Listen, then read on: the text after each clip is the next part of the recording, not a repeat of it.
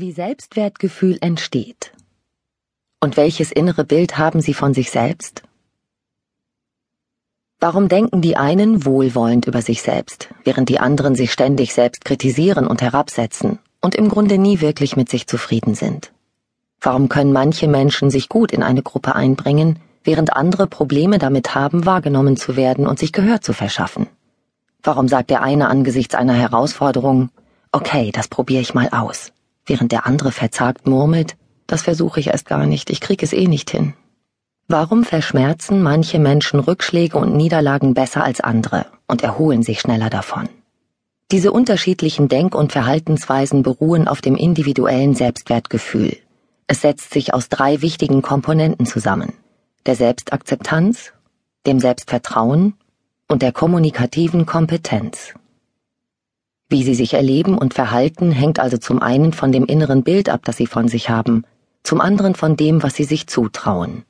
Und außerdem von der Resonanz, die ihr Verhalten und sie selbst als Person bei anderen hervorrufen. Aus gutem Grund heißt es nicht Selbstwertwissen, sondern Selbstwertgefühl. Es geht also nicht um vermeintlich objektive Gründe, warum wir okay sind. Vielmehr ist der Selbstwert eine subjektive Einschätzung unseres Wertes unserer Bedeutung und unseres Status. Wenn das Selbstbild, wie wir uns also selbst empfinden, mit dem Fremdbild, wie andere uns sehen, übereinstimmt und beides von Wertschätzung geprägt ist, tut das dem Selbstwertgefühl gut. Wir fühlen uns sicher und akzeptiert. Dissonanzen zwischen dem Selbstbild und dem Fremdbild rufen dagegen stets Unsicherheit hervor.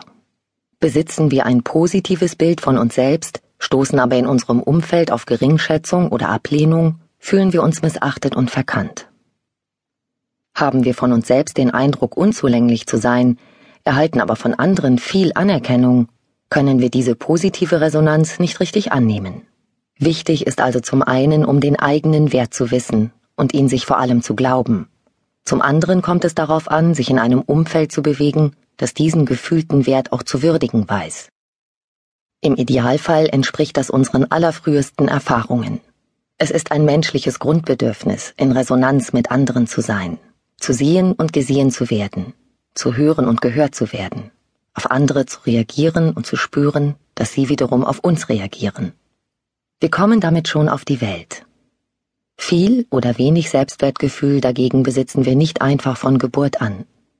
Das Bewusstsein für sich selbst und die eigene Bedeutung entwickelt sich erst durch viele einfache und komplexe Erfahrungen im sozialen Umfeld. Psychologisch betrachtet sind bei der Entwicklung des Selbstwertgefühls die ersten Lebensmonate sehr bedeutsam. Die Urquellen dieser frühesten Erfahrungen liegen im Kontakt zwischen Eltern und Kind. Über die liebevolle Zuwendung und den Körperkontakt.